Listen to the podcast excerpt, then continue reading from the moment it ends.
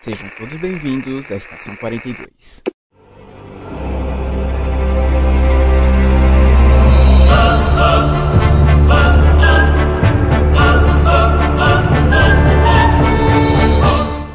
Saudações, senhores, senhoras e senhoritas. Aqui quem vos fala é o João Victor. E Matheus, Oi, fala. você morreu. Deixa eu levantar aqui da minha bonfire. Pra onde é que eu tô aqui agora? Olá, pessoal. Aqui é o Matheus e Praise the Sun. Olá, Matheus. Olá, Matheus. Olá!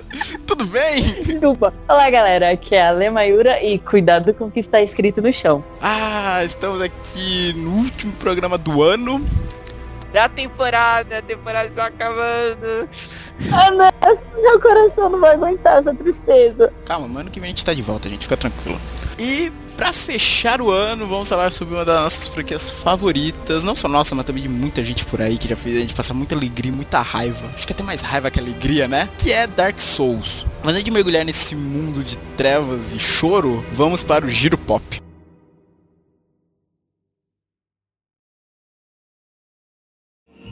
Jingle bells, jingle bells, jingle all the way. Ah, e aqui estamos nós, no último Giro Pop do ano. Já consegue ouvir, João? Os fogos? Não, eu ia falar o trenó do Papai Noel, mas infelizmente no Brasil é que são os fogos, né? Meu Deus, o trenó do Papai Noel.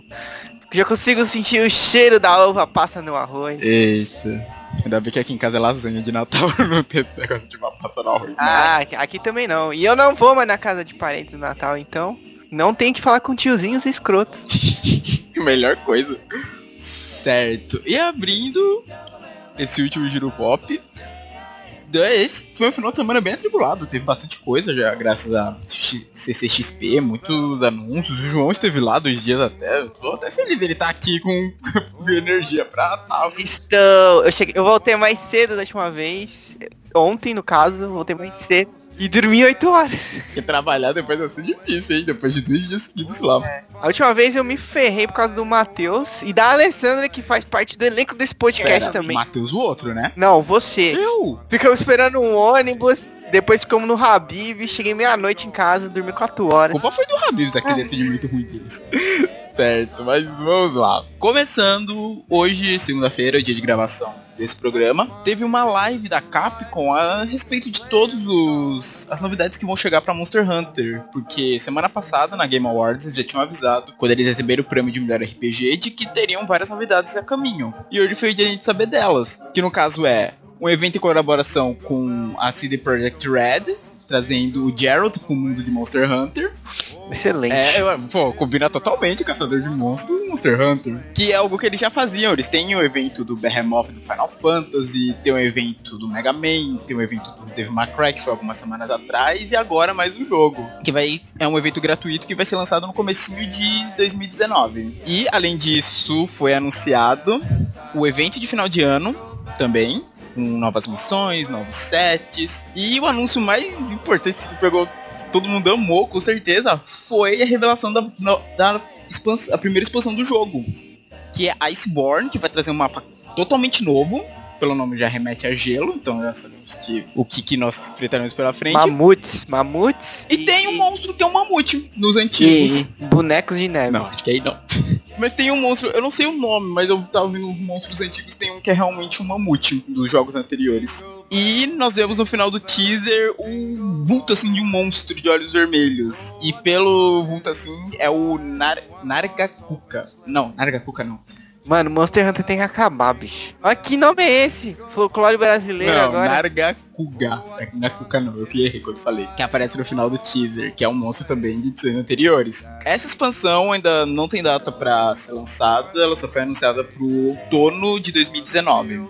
Que por aqui vai ser em meados mais ou menos de agosto. Agosto e setembro. E eles falaram que isso vai ser meio que uma preparação pros levels Ultimate e o Rank G, que é o que é o nível de dificuldade máximo que tinha nos outros jogos e que os fãs estavam pedindo muito pro, pro Monster Hunter World. Então é isso, se você gosta de Monster Hunter, se você tá jogando Monster Hunter, fique preparado porque tá vindo muitas novidades. 2019 vai ser um ano cheio de novidades pra Monster Hunter. Bom, partindo agora para mundo ocidental, tivemos, Matheus, na sexta-feira, dia 7 de dezembro de 2018, o lançamento do primeiro trailer de Vingadores, Endgame, que no Brasil ficou cham... ficou- virou Vingadores Ultimato. E eu vou ser sincero, eu gostei de Ultimato. Eu não, eu não gostei. O que, que é Ultimato, Matheus? É a decisão final, é isso e disso não passa. E quantas pessoas sabem o que é isso? Ah, aí eles não tem culpa das pessoas não saberem. Não, eles têm culpa, porque eles têm que traduzir para um, um nome acessível para a Pelo população. amor de Deus. Enfim, eu não gostei muito do nome em português. O nome em inglês eu achei. Achei. Eu Achei, não achei muito legal também. Porque era uma coisa que a galera já tava especulando de um negócio que o Doutor Estranho falou em Guerra Infinita. Isso. Eu fiquei surpreso de ser isso quando eu vi lá Endgame. Caraca, aqueles malucos dos boatos estavam certos. Impressionantemente, é um trailer, não é um teaser. Exato, geralmente sempre tem essa coisa de lançar teaser antes, né? Exatamente. E ele não mostra muita coisa, só dá um, um gostinho. É ótimo, com certeza, ótimo. Obviamente ele só mostra é, os personagens que sobreviveram, né? Ao instalar do dedo de Thanos. E bom, o trailer vai estar no post. Assista. Provavelmente você já assistiu, mas assista de novo. Vingadores Ultimato, ou Avengers End Endgame, estreia dia 25 de abril de 2019. Certo. E ainda no campo do cinema, hoje, segunda-feira, dia 10 de dezembro, tivemos o lançamento, não de um trailer, mas de um teaser do filme do Sonic. Dá até uma agonia falar isso. A gente só vê um vulto do personagem, mas só esse vulto já tá meio bizarro. Você viu, João? Você chegou a ver? Eu não. Eu vou. Pera, eu vou te mandar o link aqui agora. Veja se você concorda comigo que isso tá ficando meio bizarrinho. Ah, eu preferia que não. Não, você vai ver.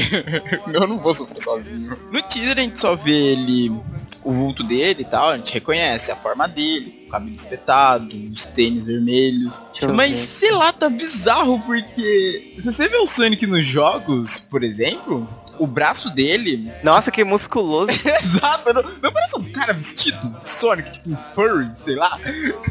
parece muito isso. Ai, que horror. Mano, parece uma criança peluda. Então, eu tô achando bizarro porque ele tá todo peludo. Você pegar o Sonic, normalmente não é todo peludo desse jeito. O braço dele, tipo, é normal. A perna tem pelo, mas o braço não. Então, eu tô um pouco preocupado. O teaser saiu agora, então o trailer não deve estar muito longe. Logo, logo a gente vai ver realmente como tá ficando isso. Ah, eu não tô preocupado não, bicho. Ah, mas essa primeira visão já me deu um negócio ruim, sabe? Tipo, ah meu Deus, não, outro filme de. Outro filme de jogo que vai cair nessa maldição de filme ruim, sabe? Bom, na direção dele tá o Tim Miller, que é o diretor do Deadpool. E no elenco nós já temos atores como Tika Sumpter e James Martin. E um nome que me surpreendeu quando foi anunciado que foi Jim Carrey, que vai ser o Robotnik. Nossa, Jim Carrey não tinha enlouquecido? Aparentemente não totalmente, né? Ainda tá trabalhando. Eu achei bizarro, ele, tipo, ele vai ser o Robotnik. Eu tô curioso pra ver como é que ele vai ficar caracterizado. O filme tá com previsão de sair pro dia 15 de novembro de 2019. Nossa. Tem um ano ainda, tem um ano de trailers e coisas pra gente ver sobre esse filme. Mas a minha primeira expectativa é de que não tá ficando bom, sinceramente. Você tá com pré-julgamento, preconceito. Ah, desculpe, velho, mas vendo assim, esse bicho todo peludo, tá bizarro. Bom, ainda no mundo dos cinemas, Matheus, foi lançado também, ontem dia 10. E... Ontem, dia 10. olha- Gente, o João está gravando isso um dia na minha frente. Ah, não, não foi ontem não. Foi, não, foi hoje, foi dia 10. É que eu vi esse trailer ontem. Isso, você Antes- viu na Comic Con, né? Antes de todas as pessoas, que foi de Godzilla, Rei dos Monstros. Bom, eles estão seguindo aí no que eles estavam criando com o novo Godzilla, novo King Kong, e agora temos o novo Godzilla de novo. Desta vez, olha, uma, a loucura disso. Ele vai lutar com um dragão de três cabeças. Ah, é, no- é da mitologia dele. É, sim, é uma loucura do caramba, muito E vai ter uma mariposa gigante também. Nossa, Modra, eu achei. Caraca. O Modra ele tá muito alienígena, velho. Se você pegar o original, ele é realmente uma mariposa, sabe? Gigante. Bom, agora. Para... Ai, vai ter um pássaro de magma também. Isso, rodando. É um pterossauro, mas. O trailer tá aquela coisa, a destruição, que é o que o jovem gosta. Eu acredito que é. Se eu vou ver um Godzilla, é o mínimo que eu espero. E o filme conta com o elenco a nossa queridíssima Millie Bobby Brown de Stranger Things. A Vera Farmiga do Bates Motel, de uma parte de outras coisas. E o Kyle Chandler, de Bloodline. E ele tem estreia prevista para 31 de maio de 2019, nos Estados Unidos. Não sabemos quando vai estrear aqui. O trailer também vai estar no, nos comentários. Vai, é. Matheus, recadinhos da paróquia. Curta nossa página no Facebook, Checkpoint42. Curta nosso perfil no Instagram, Checkpoint42 também. E, bom, esse é o final da temporada. Curtam o programa, nós voltamos ano que vem, não sabemos a data ainda. Isso. Mas já estão conversando, montando ali o roteirozinho de tudo que vai ter, então. Mentira, não montamos nada. Caraca, deixa eu. Que mentiroso, A gente já tava conversando nos últimos dias, não vê dizer que isso é mentira. Nós estamos já Pô, a gente conversa sobre muitas coisas. Mas nós voltaremos ano que vem. Se alguém nos ouve, obrigado. É, obrigado por nos acompanhar nesse primeiro ano. Foi um ano não difícil, mas de aprendizado, né? A gente aprendeu como fazer um podcast. Exatamente. E é isso. Um beijo no coração, beijos de luz para todos vocês. Boas festas, não exagerem, gente. Não queremos perder nosso público para o álcool. Nossa, e como que é? E enche o rabo de peru. Ô, louco! Feliz Natal! Feliz Natal e Ano Novo, pessoal. E com essa bela frase do João, encerramos o ano.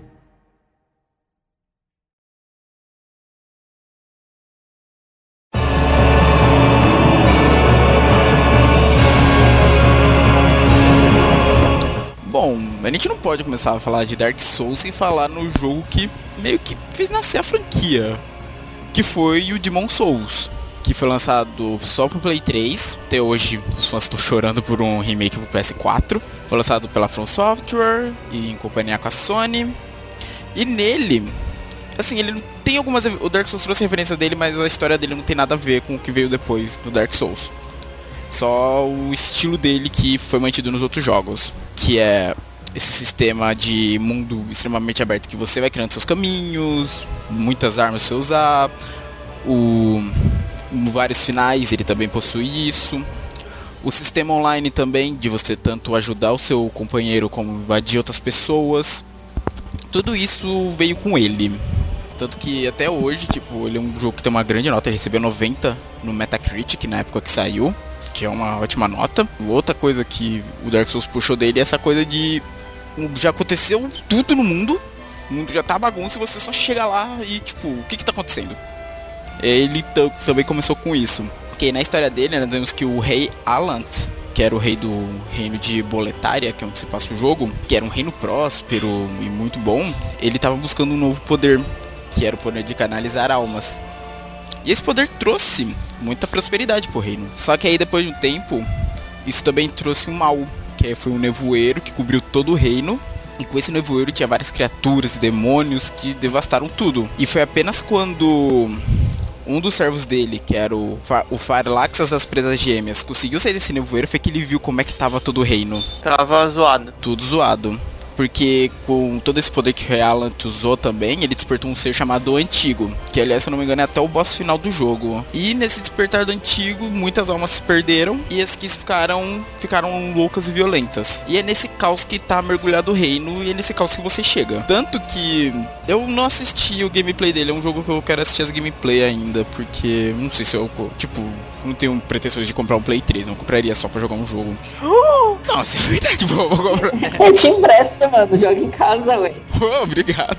Pô, porque eu não vou comprar um console pra jogar um jogo só, né? Caramba. Mas o pouco assim que eu vi do começo, ele é muito similar ao primeiro Dark Souls, sabe? Que você começa num lugar meio isolado, tem aquele tutorialzinho rápido e já te joga pra enfrentar um bicho super poderoso com tudo que você aprendeu, sabe? Tipo, ok, você aprendeu a atacar, defende, rola. Salvou o jogo, morra. É basicamente isso o começo dele também. Mas, infelizmente, o sistema online dele já não funciona mais. No começo desse ano eles desativaram. Tipo, você ainda pode jogar, mas você não pode hum, invadir outros mundos ou fazer copy com outras pessoas. Que ó, ele foi lançado. Nossa, olha só, no que vem. Demon Souls faz 10 anos. Meu Deus. Sim, 10 anos. Podia ser uma boa eles esperarem chegar nessa aniversário de 10 anos pra relançar, né? Falar, olha só, gente, esperamos tanto tempo pra relançar no aniversário de 10 anos. Eu acho que não Seria vai uma boa acontecer ideia. isso. Será? Ah. Poxa, Dark Souls fez tanto sucesso, acho que merecia um remakezinho dele. Sim, comemorando. Não, remake não, remake é refazer, remaster, no caso. Tanto que eu lembro que na época que anunciaram o remaster do Dark Souls 1, muita gente tava achando que ia ser um remaster do Demon Souls, quando começaram a sair umas pistas que estavam. Tinha um remaster vindo a caminho. Pessoas sonham demais. Tava todo mundo pensando, pô, vai sair finalmente, depois de tantos anos. Aí vai lá Dark Souls. Todo mundo, caramba, pra que isso? O pessoal Ai, foi iludido. Foi- foram tapeados. O é que acho que se fosse sair, seria só pro Play 4, provavelmente. Que ele continua sendo exclusivo da Sony. Nossa, ele é exclusivo da Sony, bicho. É da Não sabia, Sony. não. O Demon Souls é. Se não, teria pro 360. O que seria bem legal se tivesse. Depois do Demon Souls. Se passou um tempinho. E, e no ano de 2011 foi lançado o primeiro Dark Souls. Pra PlayStation 3, Xbox 360 e PC. E um ano depois foi lançado o, a edição Prepare to Die, que tem para todos os consoles também da antiga geração, e incluindo o PC. Quer dizer, para PC não mais, verdade. Pro PC não existe mais essa versão que foi substituída pela remaster na Steam. Se você procura, você nem consegue mais comprar ela lá. Porque é a mesma coisa, basicamente. É o jogo completo mais a DLC, Artorias of the Abyss. Que o remaster é mais bonito. Isso, e tem o remaster agora que saiu esse ano de 2018, todo remasterizado. O sistema online agora comporta, se não me engano, 16 jogadores. É incrível pra quem gosta de fazer aquelas arenas, sabe? Ficar evocando um monte de gente pra ficar se É. degladiando. É. Pipipi, popopó. Caraca, jogo. E falando um pouco sobre o enredo do primeiro jogo, é, ele se passa no mundo de Lorda. E os jogadores assumem o papel de um humano amaldiçoado que foi escolhido para fazer uma peregrinação, saído da. Foi Undead escolhido pra se Asylum. foder isso assim. É, foi escolhido assim. Ah, você foi escolhido para se fuder na vida. Você foi premiado. Saindo da Undead Asylum e para descobrir o destino dos mortos-vivos. Cara, eu lembro quando eu joguei o primeiro Dark Souls. Foi na casa do João até. E cara, que desastre foi aquilo, mano. A gente É. matar os esqueletos. Por que, esse esqueleto tá voltando à vida? Nada. Mano, por, causa que assim, eu comprei o Dark Souls. Mano, eu não sabia nada. Eu vi lá um jogo medieval pra vender e falei, mano, vou comprar. Mano, e o cara ainda falou assim pra mim, olha, esse jogo aí é bem difícil. Aí eu, "Pff, tá bom, eu vou dar conta. Mano, você chega e você não faz quase nada e aparece um boss já pra lutar com você. Aí a armadura, ele tem esse negócio, o Dark Souls tem esse negócio de peso. Que você tiver com muita coisa, você vai ficar muito pesado e não vai conseguir rolar. Influencia Eu- nas. É, e eu, eu, eu, o que eu via, eu colocava, não, vou meter essa armadura aqui, esse escudo, e ficava aquela lerdeza. Olha, eles se jogavam no chão e pá, e levantavam numa lerdeza. Literalmente ele se joga, né? Quando tá muito pesado. E eu fiquei um bom. Mano, eu desisti logo no começo. E tinha essa daí do, do esqueleto, e eu falava assim pro Matheus. Porque os esqueletos, eles têm uns necromantes perto deles. E, se- e os, re- e os necromantes, eles levantam o esqueleto. Não adianta você matar o esqueleto que ele vai trazer o esqueleto de volta. Ou você bate nos esqueletos com uma arma sagrada, ou você mata o necromante. E eu não, eu e o Matheus não, não, vamos com a massa que, que é. É isso aí, mano. É esqueleto não tem redução de dano. Não tem redução de dano contra a competição. É, mano, morreu demais, demais, demais, demais. Nossa, eu lembro que foi a primeira vez que eu joguei, porque quando eu fui jogar na sua casa eu já conhecia a fama do jogo. Eu já tinha ouvido falar, ah, é jogo mais difícil do mundo e tal. Agora eu vi que você tinha falado, ah, legal, vamos ver se é realmente isso. Eu, caraca, que jogo difícil. Aí um tempo depois eu comprei um dia, por tanto trabalho, tava bateu uma assim, tipo, quero comprar um Dark Souls. Acho que eu consigo fechar. Aí passei no shopping comprei. Só que eu já sabia um pouquinho e tal, já tinha visto os vídeos. Mas, cara, mesmo assim, o primeiro é uma experiência incrível, porque você não tá preparado pra nada. Talvez quem jogou de Souls tivesse preparado. Mas quando você pega o Dark Souls pra não tá preparado pra nada. Armadilha, é baú que te mata, é inimigo que surge do nada, você não tá esperando. Isso você contar os bosses, né, cara? Que até você entender os- a mecânica da luta, velho. Você já morreu milhares de vezes. Sim, então, aí eu, só- eu só voltei a jogar.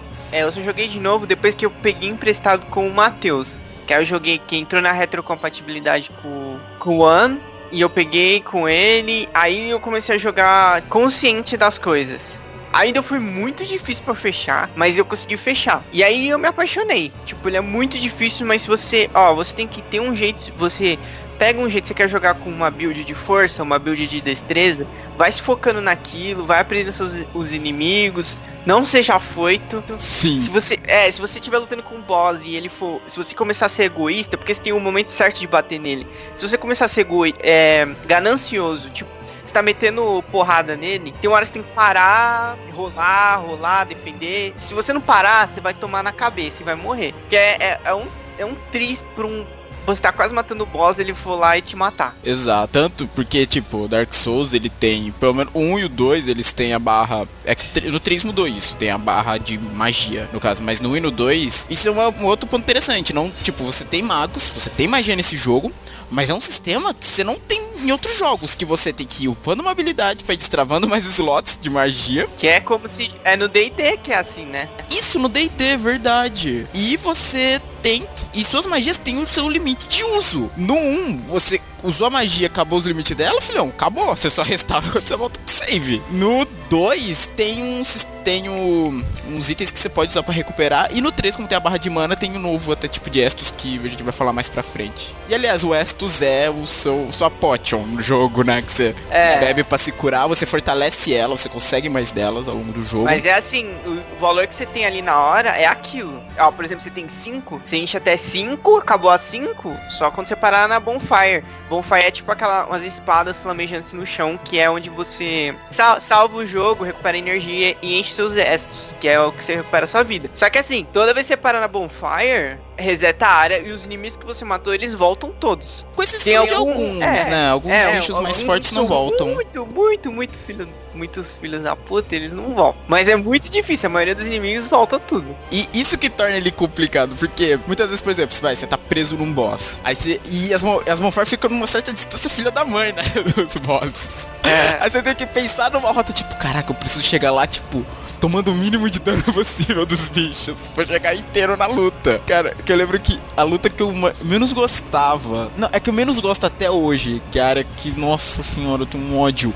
É a Caverna de Cristal do, do Seth, que é um dragão Sem escamas. tem escamas, isso. E assim, a área dele é uma caverna toda de cristal, por causa da, da magia dele. E o caminho até ele é feito por umas pontes de cristal que são transparentes, de tão claras. Ah, são invisíveis. São invisíveis. Isso, elas são invisíveis. Aí você só consegue. A primeira você vê porque o jogo bota uma mensagem no chão falando siga aqui. E se você for prestando atenção, tipo, vai meio caindo um pozinho do teto da caverna. E você vê quando o pozinho bate assim na ponte. Você vê onde ele passa e vai, tipo. Lá pra baixo, que é onde você morre, e quando ele bate na ponte. Então, aí você sabe, tipo, ok, eu tenho que seguir isso. Mas até você entender, tipo, caraca, pera, aqui vira um pouquinho, aqui continua reto.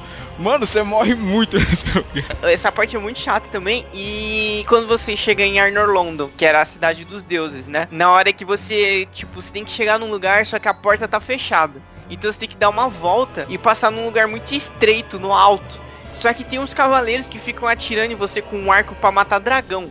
Então imagina, as flechas são tipo lanças. A flecha é aqueles guarda-sol, sabe, de praia. É. o tamanho daquilo. E mesmo que você defende, o impacto daquela flecha em você te joga pra trás. Mano, é muito difícil, porque na hora que você chega lá, você tem que lutar numa beirada e tem um de cada lado. E eles não são inimigos fáceis, vamos lembrar disso, né? Que Não, os cavaleiros são não. chatinhos. E é, nossa, é muito difícil. Eu geralmente passo correndo ali, eu tento me desvencilhar dele e, pô, foda-se. Dark Souls, pra primeira vez que você joga, que nem o João falou, é um jogo difícil, mas ao mesmo tempo, pelo fato dele ser tão difícil, ele é muito gratificante. Quando você passa de uma parte muito difícil, sabe? Você, meu Deus, suei, caraca, passei finalmente, sabe? Dá aquela sensação boa de conseguir. E essa, e a Norlondo é uma que em especial te dá muito disso, porque pra você chegar lá já é uma grande saga, né? Tipo, de tocar os sinos. É, tipo, metade do jogo, metade do jogo só pra chegar lá. Isso, porque até você, tipo, entender o caminho lá pra tocar. Caminho pra tocar o primeiro sino nem é tão longo, vai, se for parar pra pensar. Agora, o segundo sino já é um desafio, que é uma área cheia de veneno, escura. Nossa, pra quem jogou Black Tal no a Prepare to Die Edition e a versão de do- da geração anterior, sabe como é chato Black Tal? Porque o FPS do jogo caía de um jeito. Parecia que você tava se movendo em slide, sabe? Tipo, ficava muito bizarra a movimentação. Eu lembro que a galera, tipo, odiava. Eu odiava ir pra Black Tal por causa disso, porque ficava muito bizarro o FPS do jogo. Então, mas é isso, tipo. E ah, e outro ponto importante do Dark Souls. Ele é um jogo que não te explica nada. Ele não vai te explicar nada. Ele vai vir com aquela cena incrível de começo, mostrando lá a guerra dos deuses contra os dragões. Depois disso vai mostrar, tipo, você lá acordando no Undead Asylum e pronto, filhão. Se você quiser entender a história do jogo, porque eu sou muita gente falando que Dark Souls não tem história, história bagunçada, e eu acho isso uma falácia do caramba. Porque o jogo sim tem história, mas ele não é como outros jogos que vem alguém te explicar, ah não, aconteceu isso, depois aconteceu aquilo. Não, não é assim.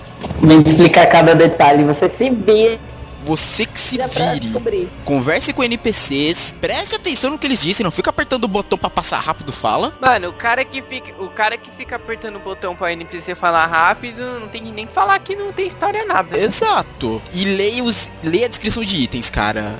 Tipo, não de todos os itens, né? Mas. O, o- itens especiais, principalmente arma de boss, alguns itens especiais que você vai achando ao longo do jogo, ali você tem alguns trechos que você começa a entender o que, que aconteceu naquele mundo, sabe? Tipo, arma de boss principalmente, que você entende, tipo, que quando você faz, quando você derrota os bosses no jogo, você pega a alma deles. Todo o sistema do jogo é meio que baseado em almas, com essas almas que você compra itens dos mercadores e algumas almas de bosses você pode usar elas pra conseguir mais almas, como também pra ir num ferreiro especial que ele forja as armas especiais pra você. Assim, é. Falando agora, o, Dark Souls tem esse diferencial que é o. Que você não compra as coisas nem faz as coisas com dinheiro, é tudo almas. Sempre que você mata o inimigo, Ele dropa uma É, quantidade de almas. é uma quantidade de almas. Tanto os bosses também. E tem também a questão de que você não tá vivo. Você é tipo um morto-vivo. Então, você. Basicamente sua forma. Você fica morto, mas você. Nesse primeiro você tem as humanidades. Que aí você pode usar. Usá-las. Um dos usos dela é você ficar vivo. E quando você está vivo, você pode ser invadido, mas você também pode invocar pessoas para te ajudar. Seja para passar de uma área ou derrotar um boss. Isso. Esse é um ponto legal do jogo, tipo, que eu lembro quando a gente jogou, a gente não entendia pra nada o que, que serve humanidade. O que, que serve humanidade? tipo, fica aquele contador ali no lá da vida, pra que serve isso? É, na, na real, eu acho que quando você tá morto, você ainda pode colocar sinal pra te invocarem. Você só não pode invocar as pessoas. Porque senão não ia... Pode, porque não ia ter sentido. Porque quando você, tipo, você é invocado e você derrota um boss com a pessoa que te invocou, que você ajudou ela, você ganha metade das almas e ganha humanidade. Então se você tiver sem, huma- sem humanidade, é bom você colocar um sinal. E se você não tiver humanidade, como é que você vai colocar um sinal? Então se você tá morto, você consegue colocar. Se você tiver sem humanidade, então aí se você ajudar a pessoa a derrotar um boss, você ganha humanidade. Isso. Existem grupos, no jogo também tem, como tem esse sistema online, tanto de você ajudar os outros, como ferrar com os outros, tem as chamadas Covenants, que são grupos que você se junta ao longo do jogo. Também o jogo não te explica onde você encontra as Covenants, você encontra por acaso elas. Por isso que conversa com todo mundo, sem Isso, bata nas paredes, é importante, nunca sabe quando É. vai ter uma parede. No primeiro, o 2, o dois, não, o 2 não tem, o 2 é você tem que ativar. Mas o 3 você bate ainda, né, nas paredes pra ativar Sim, a parede sim, sim. oculta, né? Então, Aham. bate nas paredes quando você desconfiar e sempre lê as mensagens no chão, velho. Aquilo ali vale ouro. Porque às vezes algumas você tem que perceber que é trollagem, tipo, pule aqui, gente, presta atenção quando tiver essas. Nunca, nunca pule quando mandar você pra... Exato. Mas presta atenção que muita, muita gente coloca, tipo, ah, parede visível aqui. Tipo, a pessoa escreve na onde tem a parede visível. E, assim, teste, teste. É um jogo que, assim, de primeira você não vai pegar o jeito, você vai morrer muito. E teste as classes, porque cada classe tem seu estilo, assim. Ela ajuda mais no começo do jogo, porque é o seu equipamento inicial, mas conforme você for upando, você pode ir mudando um pouquinho. É lógico que você, tipo, você, você começar de cavaleiro e querer fazer um mago depois, é um pouco difícil. Você vai ter que despender muitas almas pra fazer isso, mas é possível. Até porque como o Dark Souls tem esse sistema de você senta na bonfire ele restarta, isso permite você fazer um farm de almas. Você pode se quiser fazer. Tem certos momentos você vai ter que farmar. Tipo, não só alma, mas às vezes um item, aquela, por exemplo, pra upar a arma, que tem que ter uma pedra preta, é a é, é Titanita na tradução. Você, pra você conseguir, acho que as, as partes finais, você vai ter que farmar pra conseguir os últimos graus de Titanita. Então é um jogo que você tem que ter paciência, sabe? Você não vai. De primeiro você vai morrer muito, mas quando você pegar o jeito, filhão, você vai longe. Você ainda vai morrer muito também, mas você vai morrer entendendo porque morreu. Exatamente. Acho que e o outro ponto ainda nesse primeiro, eu gosto e não gosto, né? que são os boss. Mano, cada um. É que Dark Souls é épico. Desde o começo, o primeiro, todos, eles são tipo, ele tem uma parada muito épica. E os, os bosses, eles são muito épicos, sejam eles gigantes ou do seu tamanho. O seu tamanho são os piores, porque eles são rápidos. E eles são muito bonitos e muito difíceis, mas mas são sempre vale a pena. Nesse primeiro, mano, todos os bosses, não tem um que você fala, nossa, que zoado, que boss zoado. Não, são todos muito difíceis, mas muito bonitos e épicos. As lutas são muito legais. Tanto que em Arnor Londo tem até uma luta que é contra dois bosses ao mesmo tempo. Mas esses dois boss, quais são? Eles são o Orsten, que é o, o matador de dragões, e a Smug. Os dois vestem armaduras douradas. A Smug ela é gordona e ele é menor. Só que se você mata tipo a Smug primeiro, o Orsten absorve o corpo dela e fica gigante. E se você mata ele primeiro, ela tipo absorve o corpo dele e fica com poderes elétricos. Ou seja, você vai lutar com os dois ao mesmo tempo, mas independente de quem você matar primeiro, você vai ter que lutar com o outro mais forte ainda depois de novo. Ai, que apelação, mano. Ah, Western Smog. Eu lembro que eu passei fucking seis meses preso nesse boss, cara. Que ódio. É muito difícil. Ideal é que você entre com alguém, né? Por causa que provavelmente se você tá lutando com um, o outro vai ficar fora da sua visão e vai te atacar pelas costas. Então, se você conseguir chamar outro jogador, tem um NPC que dá pra chamar nessa hora também, mas ele fica num lugar muito ruim.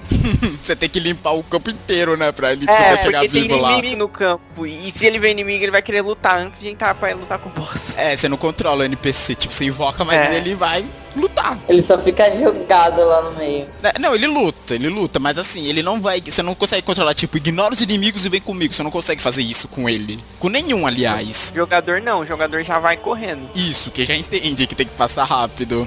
E realmente, agora você falou dos bosses e tal, você falou Western Smog, que eu acho que é. Western Smog é o ponto assim de quebra de todo jogador. Tipo, eu vou oferecer este jogo, é aqui que você tem que se fazer essa pergunta. Vale a pena todo esse estresse? Essa é a luta que te faz perguntar isso, cara. Porque, mano, quando você passa dela. Eu considerei, tipo, quando eu passei dela, o que veio depois eu não achei tão difícil mais. Tipo, tudo bem, teve a caverna de cristal do Seth que eu perdi um pouco a cabeça. Mas assim, o que veio depois não chegou naquele nível de dificuldade que eu senti na época, sabe? Eu senti, tipo, caraca, eu não tô conseguindo. E também, comentando dos bosses, a música. Tudo bem, o 3 também tem uma trilha sonora excelente, mas, a, tipo, Dark Souls ele não tem som. O que é até bom, você não ter o som assim enquanto você tá caminhando, porque você consegue ouvir melhor caso tenha alguma criatura andando perto de você. Mas quando você chega nos boss, a música ela vem de um jeito. Cada boss tem um tema incrível. Ah, e também um teve uma DLC que foi que é o nome Artorias of the Abyss, que você viaja pro passado e entende a história de um personagem, um NPC famoso que é o Artorias. O mais fodão de todos, mais fodão de todos. Você ouve falar muito dele ao longo do jogo, você enfrenta o lobo dele, é um dos bosses durante o jogo. E quando você volta ao passado, você entende como que nasceu toda essa lenda dele. E, assim, é uma DLC incrível. A luta contra Artorias, cara, é um negócio de louco, porque, assim, o jogo falou, tipo... Inimigos grandes são chatos. Mas quando o cara é do seu tamanho, mais ou menos, velho, você sabe que você vai sofrer muito pra passar. Que geralmente são muito rápidos, porque os NPCs eles não respeitam as mesmas regras que você. Vide Western que vem voando no começo da luta pra cima de você. Em Arnor Que maldito, que maldito. Cara, eu nunca esqueço daquilo. Veio o Smaug correndo, ele veio assim, ele vem voando assim, flutuando na sua direção, velho. Deu um medo do caramba aquilo. Começa aquela música, só vai aquele puxo com a lança vindo assim. Eu, Ai meu Deus, corre! Nossa, mas a luta contra o Artorias, a luta contra humanos, que é o grande vilão da DLC, e a luta contra. Qual o nome do dragão? O Calameth, o dragão. Nossa, o Calameth é o pior, ele é o pior boss de todos. Pior até que o, o Gwyn do final. Por causa que ele não obedece as regras da lore do jogo. Porque falam, na lore do jogo fala, dragões têm fraqueza contra eletricidade. Ele não tem fraqueza contra eletricidade. Ele é simplesmente um Roubado. tanque de guerra. Ele é um tanque de guerra com asas. Ele é forte mesmo, aquele bicho, hein? E assim, um, um desafio bom, assim, pra quem gosta de se desafiar jogando, é, tipo, cor- tentar cortar o rabo de inimigos dracônicos. Porque quando você corta o rabo de um dragão, ele vira uma espada, super forte. Aí tem dois que são fáceis, que é o dragão que você encontra no começo do jogo, e o dragão da Convenente dos Dragões, que ele não te ataca nem faz nada, você pode cortar o rabo dele que ele não vai reagir. Mas agora, Calameth, mano, é muito difícil. Pela velocidade dele, ele é grande, mas ele é muito veloz. O Seth também, porque eu sempre fico perdido em qual dos tentáculos você tem que cortar, porque ele não tem uma cauda, ele, tipo, naquela forma ele tem vários tentáculos, eu sempre fico perdido, qual que tem que cortar pra ele, pra sair a espada. E uma personagem que, ó, ele, essa é uma personagem interessante, porque se você não lê a lore do jogo, você não entende que ela tem parte dragão, que a Priscila, que ela vive numa outra dimensão, uma fase paralela assim do jogo, que você só tem acesso com item especial. Nossa, essa, nossa, essa parte é muito chata. Chata sim, é, um- é legal pra caramba, mas é muito chato de passar, porque é muito difícil. Sim, Ariamas é bem chatinho os monstros de lá. E ela fica invisível. Isso, ela fica invisível. E assim, se você não lê a lore do jogo, você não vai saber que ela tem parte dragão tal. Só se você for lendo e for entendendo e se descobre. E se você quiser, você nem precisa lutar com ela, né? Exato. É que assim, eu digo porque Dark Souls tem as conquistas e tem a conquista de conseguir todas as armas. Então, pra quem estivesse desafiando e tal, tentar conseguir tudo isso, uma hora ou outra vai ter que enfrentar ela. Exatamente. Porque você precisa tanto da cauda dela, que vira uma adaga, quanto da alma dela pra fazer a foice. Ela, tipo, você consegue duas armas a partir dela. Bom, acho que Dark Souls 1 é isso, né? Uhum. É um jogo difícil pra caramba, mas muito recompensador no final das contas. E também, ah, verdade, a questão dos finais. O, o- esse também tem dois finais. Depois que você derrota o boss final. Não vamos falar aqui quais os finais? Ou vamos, né? Faz porque quase 10 anos que saiu esse jogo. Ah, não sei. Quer mas tem gente que ainda não jogou, né? Tem dois tal. finais, né? É, tem o, Dois pri- o finais. primeiro tem dois finais. E novamente, se você quiser conseguir tudo no jogo, você é obrigado a fazer os dois finais. Ou seja, tem que. fe- Dark Souls pra você conseguir tudo, tudo, tudo. Conquista, arma, tudo. Tem que fechar no mínimo duas vezes e enfrentar o Sif três vezes. Tipo, na terceira gameplay você tem que no mínimo matar o Sif pra conseguir tudo no jogo. Exatamente, porque a alma do Sif faz três coisas, três armas, né? Isso, é a espada do Artorias normal, amaldiçoada, e o escudo dele, que é o melhor escudo do jogo. Com certeza. Nossa, aquele escudo é maravilhoso. Pra build tanque é a melhor coisa.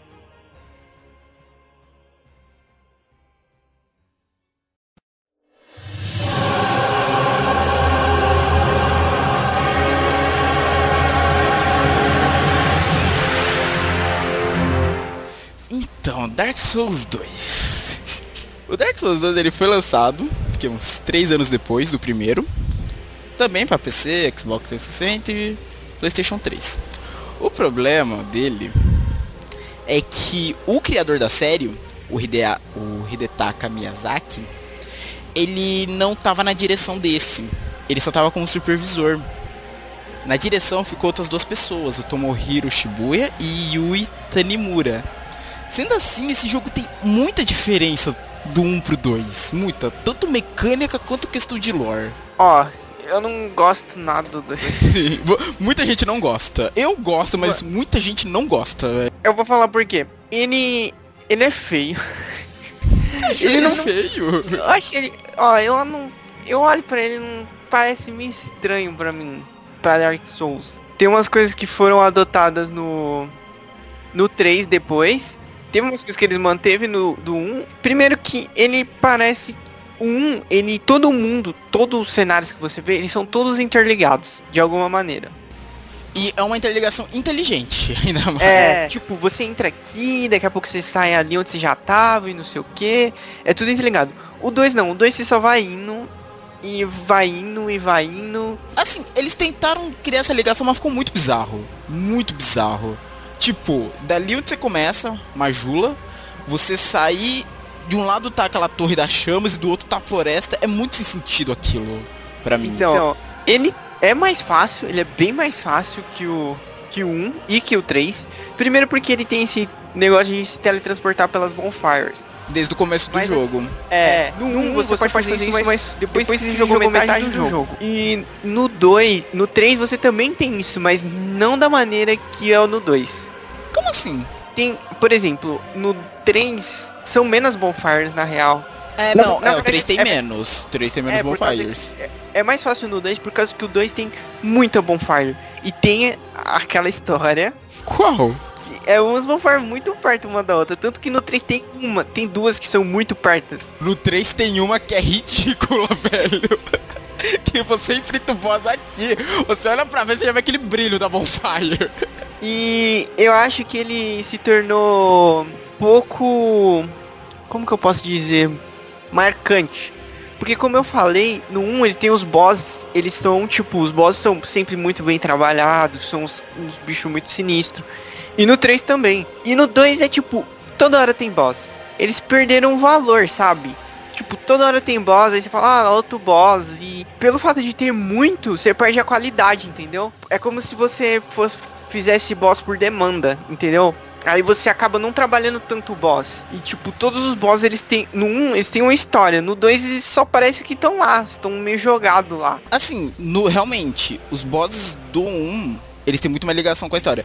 No 2, são pô, alguns ali, tipo, estão ali só por estar tá mesmo. Então, aí isso, isso me desagrada muito. Porque, ó, lembrando do 1, que, que a gente já falou, mano, acho, acho não, acho que todos os bosses do, do 1 têm ligação com a lore. São, são realmente bosses, são umas palavras sinistras que você tem que enfrentar. Então não é só tipo, ah, tá enfrentando esse bicho muito louco. É um bicho muito louco, mas você fala, caraca, ele era o maior herói que foi corrompido. Ou esse aqui é o último dragão vivo e agora vive no esgoto, entendeu? São as paradas muito legais. No 2 fica meio jogado. Toma aí, toma boss pra vocês. Eles conseguiram consertar um pouquinho isso nas DLCs. As DLCs sim tiveram a direção do Miyazaki. E assim, o 2, a história dele. Novamente, Dark Souls não explica tanta história. O 1, um, você tem que ir pegando assim. Em todos, aliás, você tem que ir pegando assim você tem que ir pegando e tentando juntar da melhor maneira possível, para que faça sentido na tua cabeça a história. Mas o 2, eu senti, tipo, é que quando eu joguei, eu joguei sem as DLCs, porque tem o, a versão base dele, sem as DLCs, depois saiu a Scholar of the First Sin, que acredito que foi a que o João jogou até. Sim. E assim, a história dele só faz sentido com as DLCs. tipo, eles fizeram toda a história. É tanto que eu fechei toda a história sem jogar as DLCs na época. E eu já sabia o que, que ia acontecer com as DLCs quando você fechava as três. Eu pensava, caraca, essa história sem elas não faz sentido. Tipo, ficou um buraco muito grande, sabe? Tipo, você começa fazendo uma coisa e termina. A história termina numa coisa, tipo, muito maluca pra mim. Eu gosto do 2. Aliás, foi até o primeiro que eu fechei. Que eu lembro que eu joguei o 1. Um, eu fiquei aqueles seis meses parados no Aster Smog. Esse, esse ato de seis meses eu tava jogando o 2. Aí eu lembro que eu fechei o 2 peguei as DLCs depois, as DLCs são incríveis. Mesmo que você não tenha jogado, não tenha gostado muito do 2, tenta jogar elas, porque se você achou o 2 fácil, é, as DLCs vão te trazer essa sensação de dificuldade, essa sensação tipo, ok, tô jogando um Dark Souls agora, sabe? Elas conseguiram trazer isso pra mim, pelo menos. Então, é, outro ponto que faz o 2 ser mais fácil é que ele. Bom, tem dois pontos, na verdade. Ele não tem só o Estus para você recuperar sua vida. Tem inúmeros tem itens. É, tem vários itens que você pode comprar com almas para recuperar sua vida. Os inimigos, tipo, eles têm um limite para eles voltarem. Tipo, você matou eles 10 vezes, depois não aparece nunca mais. Não, eram acho que 20. Eu lembro que teve um inimigo que eu contei que eu não queria mais enfrentar ele, eu matei ele até o limite pra ele parar de aparecer. Então, pode parecer muito, mas não é. Tem uma hora, pode, vai ter áreas que você vai matar e vai sumir.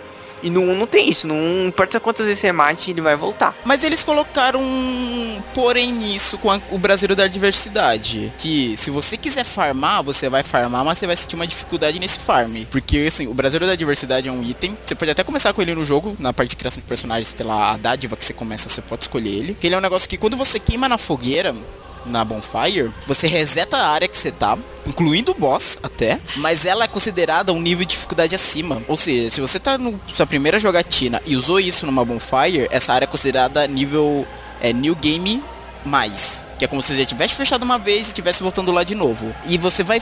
Você pode fazer acho que, acho que sete vezes. Então, você pode fazer isso. Tipo, você pode farmar se quiser, mas você precisa desse item e você vai, a dificuldade vai sempre aumentando. E essa dificuldade fica salva no seu histórico. Tipo, por exemplo, uma área você upou durante o momento. Tá, quis farmar aqui, upei para New Game Mais. Quando você fechar o jogo e for pro New Game Mais, aquela área vai para New Game Mais Mais ela vai sempre continuar upando conforme você for passando pros outros new game. Lê, por favor, você podia falar um pouco do enredo? Agora falando um pouco sobre o enredo, estamos no controle de um humano amaldiçoado pela mesma maldição que no primeiro. Mas aqui estamos na procura da cura disso. E essa busca nos colocará no caminho do reino há muito tempo perdido. E o jogo possui referências ao primeiro título, indicando que se passaram muitos anos entre ambos os títulos. Isso é outra coisa que tem nos Dark Souls, incluindo o 3. O 3 você consegue sentir a passagem de tempo melhor, porque você revisita os lugares do 1. Mas o 2 também você consegue ver que passou muito tempo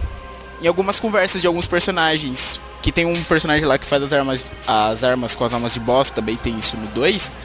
Que ele menciona as bruxas de Izalit, que são as bruxas que você encontra no 1, mas ele fala delas como se fosse uma lenda de muito tempo atrás. Então você meio que por aí você já consegue perceber, tipo, ok, do, desse para esse, aparentemente é o mesmo lugar, e se passou muito tempo. Você não sabe quanto exatamente. Em nenhum momento o jogo te fala quanto é. Dark Souls nunca mexe com números, né? Tipo, ano tal, ano tal. Não. Ele sempre vai te jogar nisso, ó Passou um tempo. Agora quanto tempo foi, você se vira pra descobrir. E bom, o jogo teve três DLCs, teve até mais esse, que foi é, The Crown Sunken King, que no caso é a Coroa do Rei Afundado, Crow of Old Iron King e Crow of Ivory King. Essas três, quando você completa toda a quest delas, você consegue uma coisa bem importante que eu achei muito interessante porque eles usaram o eixo de gancho pro 3.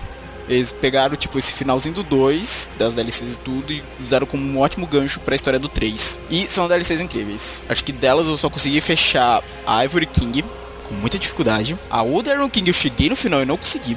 O último boss dela era impossível. Não é impossível não, dá pra passar, né? Mas nossa senhora, eu tava passando muita raiva. E a Sunken King eu não passei nem do começo, cara. Eu tenho. Aquela DLC me faz ter ataque de raiva toda vez que eu tento jogar ela.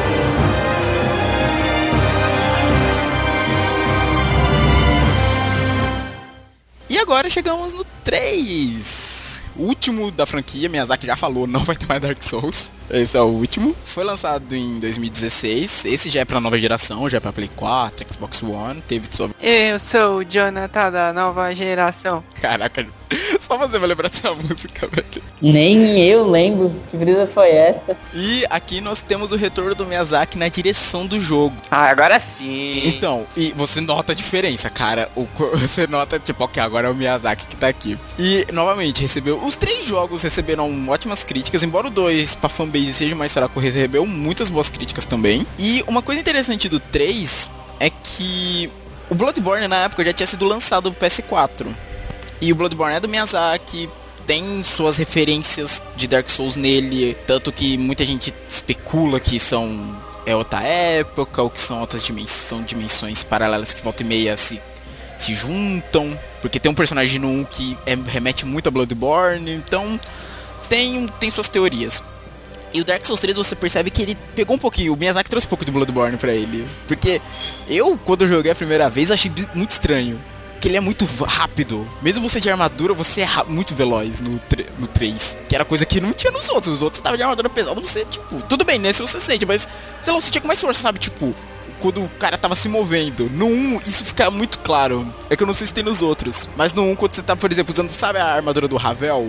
Que é aquela armadura que é um bloco de pedra praticamente. Quando o personagem anda, você sente tipo, o passo dele mó estranho pelo peso da armadura. E sei lá, nos outros eu não consegui ter muito isso. Principalmente no 3, que pegou essas coisas do Bloodborne e deixou o jogo bem mais veloz. Mas do mesmo jeito tá incrível, muito sombrio. É, ele é muito sombrio e ele é muito mais épico. Eu acho que assim, o 1 tem todo. O 1 é um, né? Sim, O primeiro é o primeiro e tem assim, mas ele consegue trazer, tipo, toda a essência de Dark Souls no 3 de novo.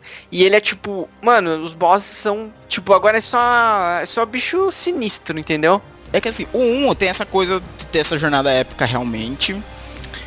Porque quando você pega pela lore, tipo, tecnicamente o personagem é o primeiro a tá fazendo aquela. a- não, não é o primeiro a tá embarcando naquela jornada, pelo que você entende, mas é o primeiro que consegue chegar ao final dela. Pelas lendas que você é o Chosen Undead. Você, tipo, é o primeiro que chega no final dela e consegue cumprir a profecia ou não. Cabe a você decidir isso no final. O 2 eu assisti com uma história muito mais pessoal. A busca desse personagem pela cura dessa maldição dos mortos-vivos. Que agora é outra coisa, né? Então, e no 3, ele, eu gostei disso porque ele puxa esse gancho de que no final do 2 você conseguiu essa cura porque não tem mais undeads no 3. São- é outra coisa. Inacesos. É Unkindle. É que como eu vi muita coisa. É como eu absorvi muita coisa de Dark Souls por stream e vídeos americanos, eu falo Unkindle, vem Unkindle na minha cabeça primeiro. Kingdom, você gosta da Amazon. Kindle. O Amazon perdeu uma ótima chance de marketing, lançando o Kindle versão Unkindle, com coisas de Dark Souls. então, nesse nós temos isso porque, assim, pela lore de Dark Souls, quando o mundo era só trevas, explicação rápida, o mundo era só trevas e era dominado pelos dragões. Um dia do nada surgiu um fogo. Uma grande chama. E nessa chama tinha as quatro grandes almas que quatro que quatro pessoas pegaram, que ne, tinha pessoas nesse mundo, mas elas viviam escondidas dos dragões, que elas não tinham força para combater eles. Aí nisso, com essa, essa força de deuses que eles conseguiram, eles combateram os dragões, venceram os dragões. O Seth, que é um dragão do primeiro jogo, ele é um traidor da raça, porque ele não tinha escamas, ele meio que sofria bullying por causa disso. Ah, peladão, seu bosta. É tipo isso, ele traiu a raça dele, você vê na É, abertura lá. mas merda. Aí ele falou, ele falou pros deuses que a fraqueza dos dragões era é eletricidade. Menos do Calameth. Por isso que ele tava vivo ainda. É verdade. Tanto que é engraçado, porque isso depois se reflete na loucura do Seth dele querer as escamas pra ele. Tanto que ele que queria aquelas magias de cristal, porque ele, as escamas dele tecnicamente iam ser de cristal. Tanto que você vê que ele tava se transformando em cristal no jogo, né, na luta. Umas partes do corpo dele. Aí, depois que rolou toda essa guerra, os deuses começaram a dominar lá. Mas não dominaram com terror, isso era numa época de bonança e tal. Só que aí a chama começou a se apagar. Nisso, o deus lá dos deuses, o Gwyn, se- não sabia mais o que fazer, já tava entrando em pânico, porque os outros deuses meio que. Não meio que deixaram pra lá, porque um dividiu a alma dele, que foi o furtivo pigmeu. Ele dividiu a alma dele. Que dizem que as humanidades são esses pedaços da alma até. A Isalith tentou recriar a chama com a chama dela e deu merda e criou os demônios. Criou a magia do caos, né? Isso, a magia do caos. A magia das chamas é uma criação dela a partir disso. Aí o Gwyn, já desesperado, se sacrificou, sacrificou a alma dele pra manter a chama acesa. Nisso, aí a Era do Fogo se manteve e tal, mas aí quando começa o jogo, você nota que é dito que a Era do Fogo tá acabando novamente. Daí que entra toda essa profecia do Choose Undead, que vai sair do Undead Asylum, vai tocar os sinos e vai trazer a Era do Fogo de volta. Mas ao longo do jogo você vê, você vai descobrindo as coisas, você vê que tem essa profecia, mas se, se quiser você não pode, você pode não seguir ela e tal. E isso nos leva até o Aí tem a passagem pelo 2, que o 2 mexe com essa coisa da chama mais bem de longe, assim, você vê uma coisa ou outra. E aí chegamos no 3, que não tem mais undeads, porque tecnicamente o no 2 você conseguiu reverter a maldição. Então, não tem mais ninguém pra acender a chama. Nisso, a meio que a chama. Eu, pelo que eu li, li uma, até uma teoria bem interessante que os Unkindles são o sistema de defesa da chama. Porque como os Lords não quiseram voltar pra lá pra reacender ela, uma vez que eles já tinham se sacrificado uma vez, acho que eles não queriam se sacrificar de novo por ela, ele, a chama falou, ok, vocês não vão voltar na boa, então vocês vão voltar na base da porrada. Aí ativou o Zankindle que é o, pra trazer ele de volta na marra, pra manter a chama acesa. Tanto que é isso que você faz, cada boss você vai derrotando, você vai recolocando ele de volta no trono dele, não é? Mano, se bem que isso é muito legal, esse negócio de Lorde das Cinzas, velho. Sim, porque você vê que não foi só seu personagem que passou por aquilo, muitos outros passaram, né? Aham. E você vê, tipo, caraca, quantos. É que você não, tipo, não é dito qual é o ciclo da chama. Então você não sabe quantos, sei lá, centenas ou milhares de anos se passaram de um pro outro. E você vai lendo sobre os personagens e vai entendendo que alguns, tipo, sacrificaram por honra, como foram os Cavaleiros de Farron, para manter as trevas longe, ou que foram aprisionados lá, como o Aldrich, lá o Devorador de Deuses, que foi aprisionado e foi obrigado a se juntar à chama. Cada um foi por um motivo. E você agora no 3 tem que sair à caça de todos eles. Revisitando lugares do 1. Tanto que tem um momento que é bem tristinho que. Dois, aliás, que um que não tem os bichos. O João deve se lembrar deles, dos cogumelinhos que dão super socos. Sei. Então, no, no 3 você encontra, você passa pelo pântano deles e você vê lá eles mortos assim no canto lá da muralha, bem triste. E outro momento que, cara, eu fiquei muito bolado, que é quando você tá em Arnorlondo e, e vê o gigante morto. Que eu pensei, pô, vou ter Arnorlondo, vai ter o gigante. Aí quando você chega lá na área dele, você vê ele lá caído morto. Aí eu, Você achou que ele ia estar vivo ainda? o André tava vivo! E é o mesmo André, é o mesmo André do 1. Porque É o quando... filho do André. Não é, porque quando você pega a Ember do gigante e leva pro André, ele fala, essa Ember é do meu amigo. Ele, ele conhece o gigante do 1. É o mesmo André, não me pergunte como ele está vivo.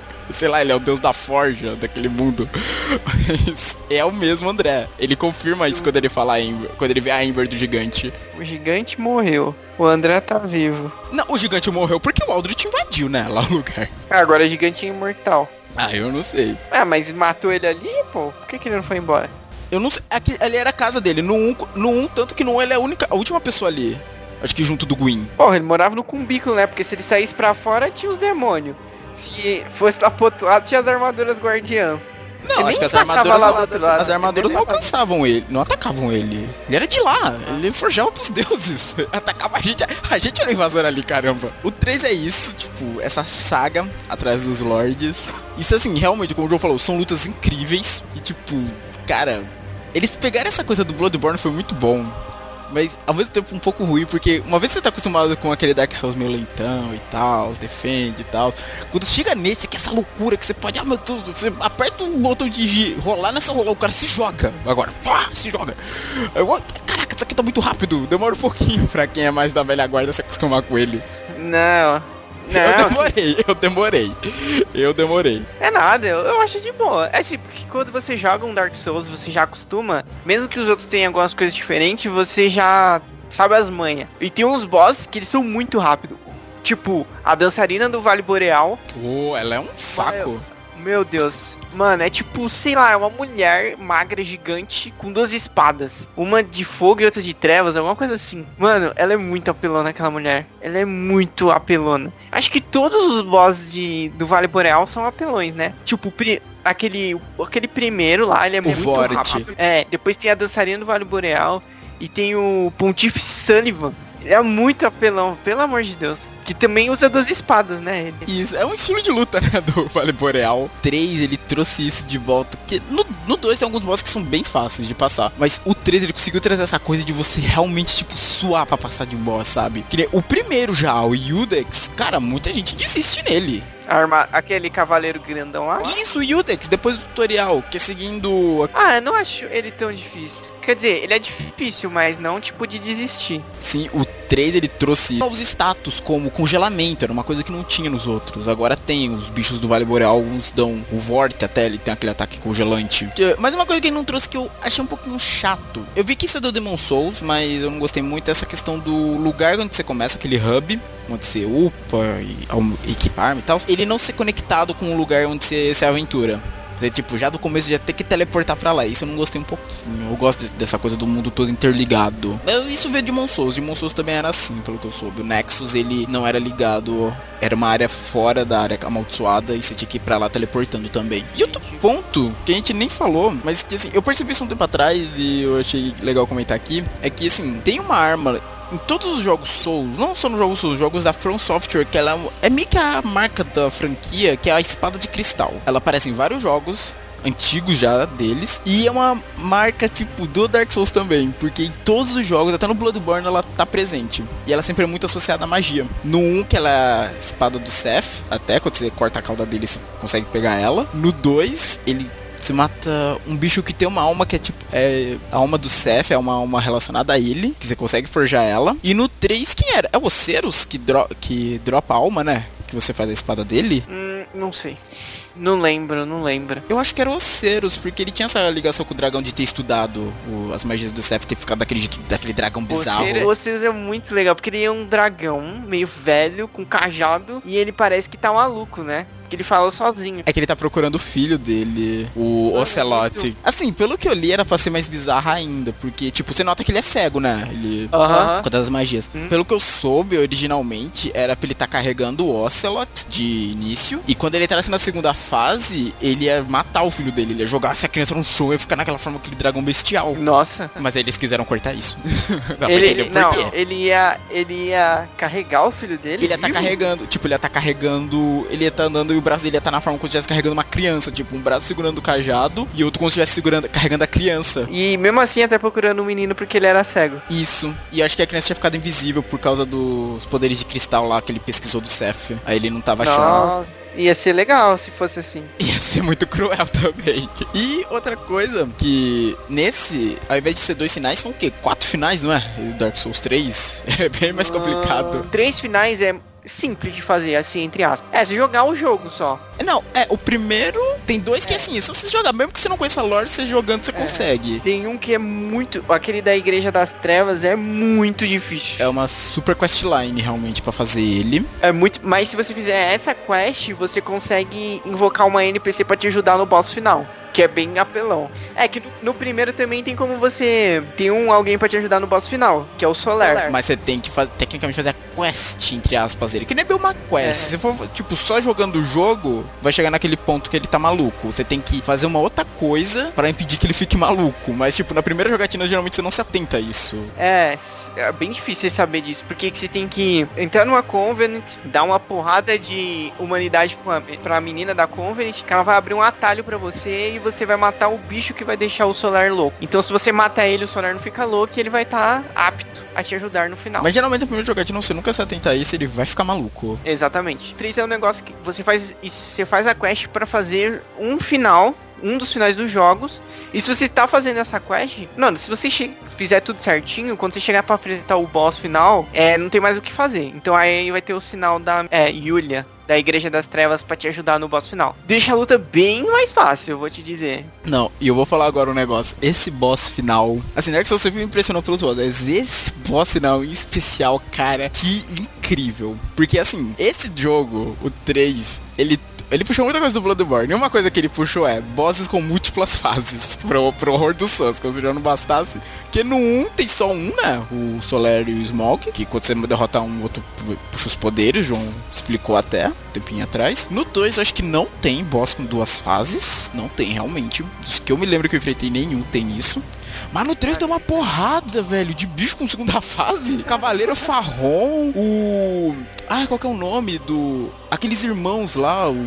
Esqueci o nome deles agora, droga. Que irmãos? Um fica andando, tipo, um que não consegue andar fica andando de joelhos, é grandão, e o irmão dele fica nas costas jogando magia. Sei, é bem difícil, é bem difícil. Aí, nossa, tem isso. E o boss final, eu achei incrível porque, assim, tem várias teorias a respeito da primeira fase dele. Que a teoria que eu mais acho legal é que, como ele usa vários estilos de luta, ele representa. Porque o nome do boss final, só pra vocês entenderem, é Soul of Cinder, a alma das cinzas. Que você só consegue depois derro- derrotar todos os lords que você tem acesso a ele. Aí dizem que uma das teorias que eu vi é que ele meio que representa todos aqueles que jogaram primeiro e se sacrificaram nas chamas pra manter a era do fogo, indicando tipo É, todos então- esses vários estilos, porque ele tem vários estilos ao longo da luta. A espada dele vira cimitarra, vira lança, vira negócio de jogar magia. Então, se você for. Se você já jogou todos, você pode considerar que é meio que você ali. Pode ser que ele pegue um estilo que você usava no primeiro jogo.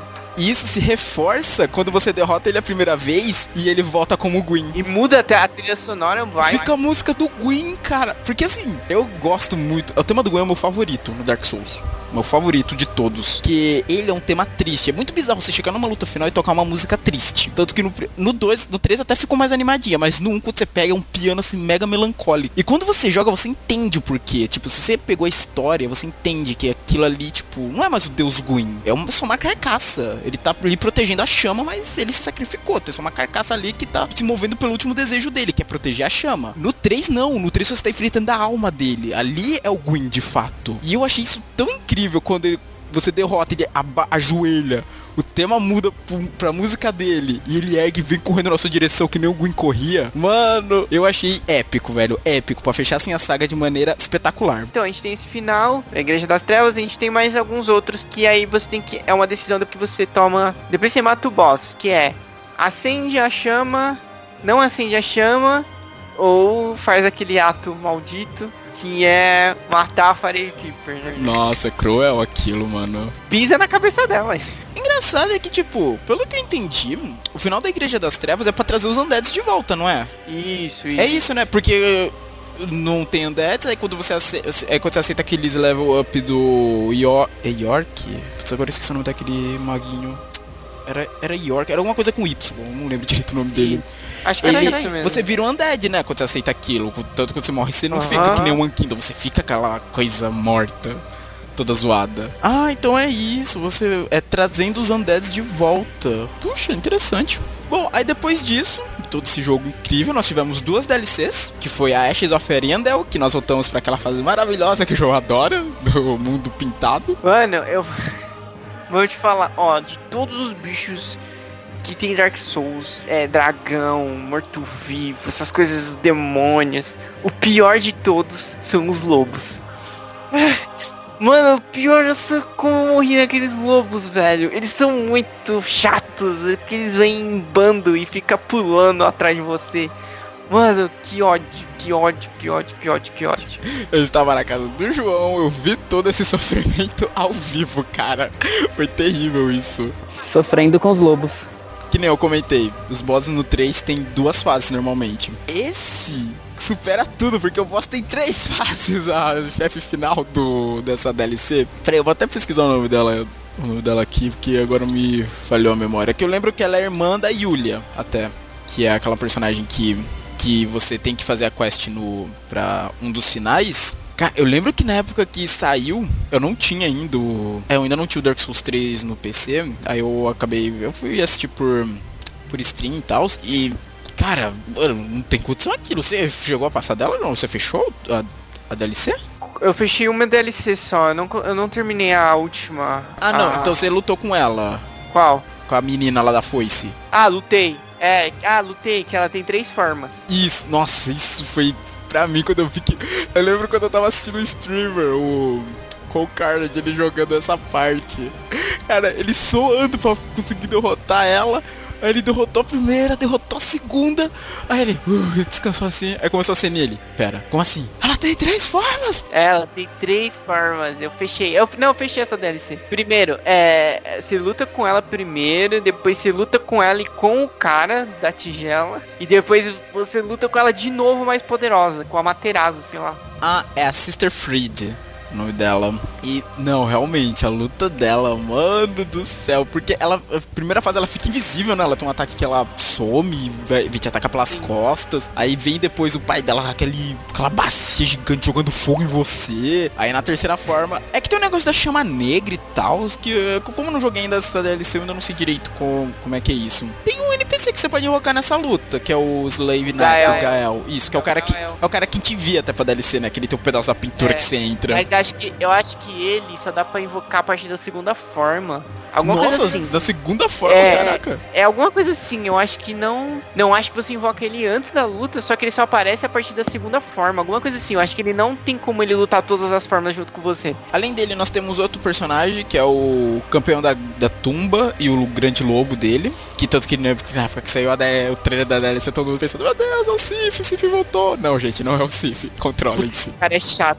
Esse cara é chato. Se bem que ele é opcional, que ele só pra quem quiser abi- habilitar a área de PVP, a área da arena, que é a área a arena da luta. Mas real, eu eu não cheguei a ver você enfrentando ele aquele dia, acho que não. Eu só vi o. Viu? Viu? Você tava junto comigo quando eu lutei com ele. É muito difícil, porque você tem que lutar com ele e com o lobo gigante dele. Isso, verdade. É, o lobo chega na metade da luta, né, até. Acho que Ele é. não, tá, ele não tá lá de primeiro, ele chega depois. Bom, aí depois de Ashes of Ariandel, nós tivemos a DLC final, que veio pra botar o ponto final na história, que foi The Ringed City. Que, pelo que foi contado, é, era a última cidade dos deuses, que os deuses tinham ido pra se esconder. Porque a cidade anterior deles era Norlondo, mas quando a chama começou a apagar e os, o Seth começou a ficar maluco fazendo experimento, a Isalith se sacrificou, o Nito se isolou, como sempre. O Nito é o mais ignorado de todos os deuses. Você não vê nada dele no, no 3. No 2 ainda tem coisa dele, mas no 3 não tem nada dele, velho. Eu acho isso muito triste. Aí essa cidade foi pra onde os deuses aparentemente foram. E você vai pra lá agora, ainda atrás do Gael.